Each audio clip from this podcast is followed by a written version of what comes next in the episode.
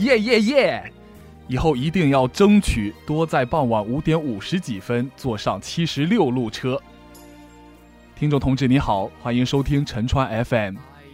今天刚登上公交车，还坐在了前面的座位上，往后瞧，却见一熟悉的面孔。啊啊，这不是之前碰到两次的萝莉吗？两次的话题都是 TFBOYS，但其实他并不是四叶草，都是跟同学聊到 TFBOYS。我就走了下去，到他身边。他眼睛不大，但总带着笑，让我的嘴也合不上了。额上有些痘痘，但还是十分白净可爱。声音里透着奶糖一样的甜香，还没有失掉女孩应有的害羞，但又很大方的向我介绍班里的口头禅，说冬天早起的艰难，比较几款校服的色彩，吐槽爸妈不让他用手机。他挺傻的，连什么是义务教育都不知道，但又一开始就敏锐地分析出了，TFBOYS 的男饭是挺少的。对了，你是不是很喜欢小孩？呃，是吧？很怀念童年。聊得好开心啊！到南公园四十分钟的车程，原本感觉很长的，却飞也似的过去了，连他都没反应过来，怎么车拐弯了？感情是到站了。要是这世界没有年龄，我是多么乐于和这样的女子在一起啊！身边长大了的女子就几乎没有这样的，或冷艳之，或矫饰之，或势利之，或严肃之，或忧郁之，在我的视线里就跟男生无区别了。他在屏东中学念初一，幸好公交还能同路。然而，也只有公交上能见面了。现在看来，日记里的思考未必能帮忙过好生活。立业成家后不爱写日记，或许更多因为日记本是一个乌托邦。至少我的是。龙山和嘉宾批评的对，日记里的逻辑都是清楚的，乌托邦里的一切都构筑得合理又有爱。但套在现实生活的关系里就不切合，因为正如别人不知道我的梦境一样，别人也不会是我乌托邦里设想的人。大概让我动心的女子，最终也都不是那样。我只是喜欢上了乌托邦里的她。同理，欧文、圣西门和傅立叶，如果改当小说家，小说内部的世界应该还是十分圆满的。当然了，其实我也不知道他们写没写过小说。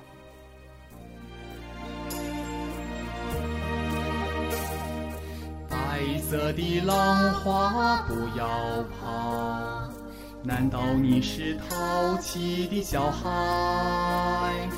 我在这里静静等待，请到我的梦里来。银色的海鸥不要飞，难道你是不乖的小孩？我在这里静静等待，请到我的梦里来。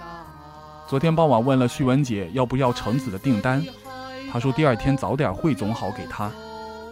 昨天晚上又接到巧婷姐的电话。第二天早上九点，平潭摄影展要撤展。我正想给徐文姐发信息，转念一想，算了，早上早点来，汇总完订单，发完报纸，再折回省图去撤展。今天撤展时认识了杨小咩的同学，也得知了杨的旧屋拆迁延迟了，而结婚却是开工没有回头箭，于是又变成不得不做房奴。车展回来。还是发生了些问题，感情领导都不知道我去车展，麦基的电话又给耽误了。中午又去咱们的小小工人体育馆打乒乓球了。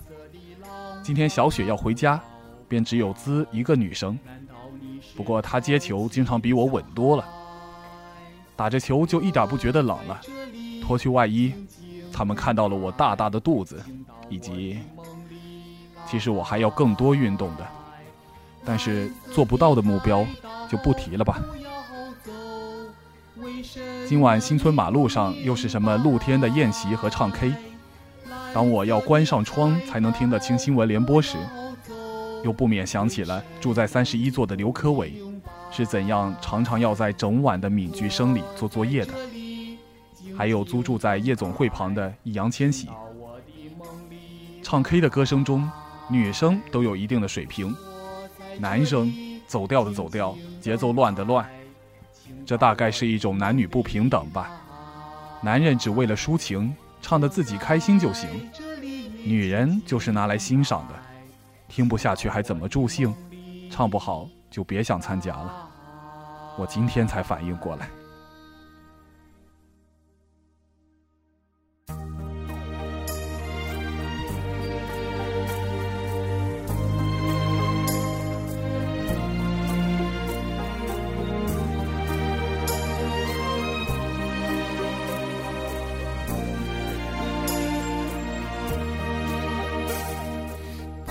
色的浪花不要跑，难道你是淘气的小孩？我在这里静静等待，请到我的梦里来。银色的海鸥不要飞，难道你是不乖的小孩？在这里静静等待，请到我的梦里来。蓝色的海岛不要走，为什么你不明白？蓝色的海岛不要走，为什么你不明白？我在这里静静等待，请到我的梦里来。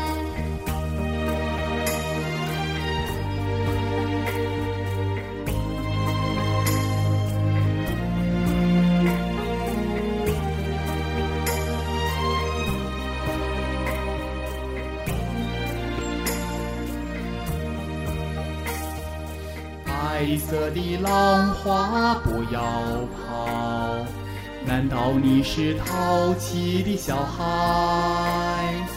我在这里静静等待，请到我的梦里来。蓝色的海岛不要走，为什么你不明白？色的海岛不要走，为什么你不明白？我在这里静静等待，请到我的梦里来。我在这里静静等待，请到我的梦里来。我在这里静静等待，请到我的梦里来。